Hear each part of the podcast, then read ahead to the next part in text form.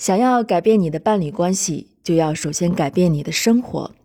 无论你是男人还是女人，如果你此刻正处于焦头烂额之际，不得不去应付伴侣关系中出现的种种难题。那么，你不一定非要按照顺序来阅读此书，因为那样的话，你肯定会不断遇到一些令你感到陌生的话题。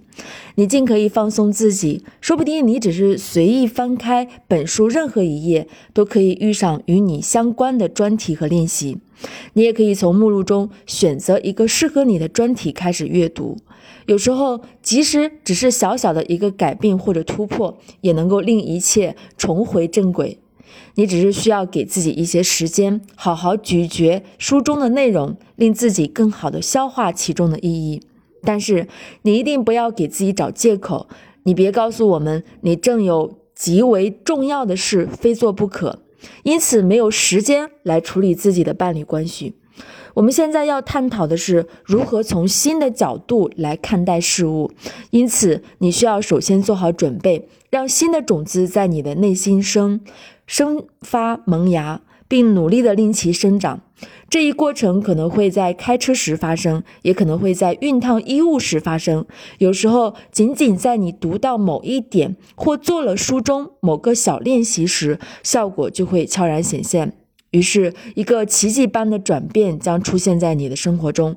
忽然间，所有的一切在你的眼中都有了全新的意义。紧接着，你和你的伴侣关系就会开始出现一些与往日不同的东西。紧接着，你和你的伴侣关系就会开始出现一些与往日不同的东西。以往容易发生争执的敏感话题变得不再触手，不再不可触及。对方提出的一些意见和评论也不再令你感到心烦意乱，不再想引起而抗争。长期以来的惯性被打破了。爱自己正是如此展现其与生俱来的魔力。虽然这一切都是悄静悄悄的从内部发生的，对外部却会产生令人惊讶而着迷的效果，对心理创伤具有极大的修复作用。爱自己能带给我们两个人前所未有的亲密感。我们每个人都选择了一个完全自我的道路，并将各自的经验。带到了共同生活之中，希望我们的书能对你的生活起到一些积极推动的作用，从而有助于你在日常婚姻生活中做出一些有益的新尝试。如果书中的练习和启示能够给你和伴侣带来一些新鲜空气，我们会感到非常愉快与满足。如果你能认真阅读本书，并尝试着在你的日常伴侣生活中去实践，那么你一定可以经历到我们曾经经历过的一切。所有的障碍都有着积极的意义与疗愈作用。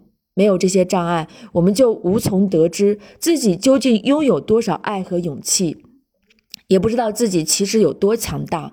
如果没有这些障碍，我们也不可能了解到，婚姻其实就是一场没有尽头的冒险之旅。在旅途中，总会有新的发现，总需要我们不断的去学习、去体验、去冒险。而我们想要让你知道的是，这段充满奇遇的旅途就始于你自己的足下。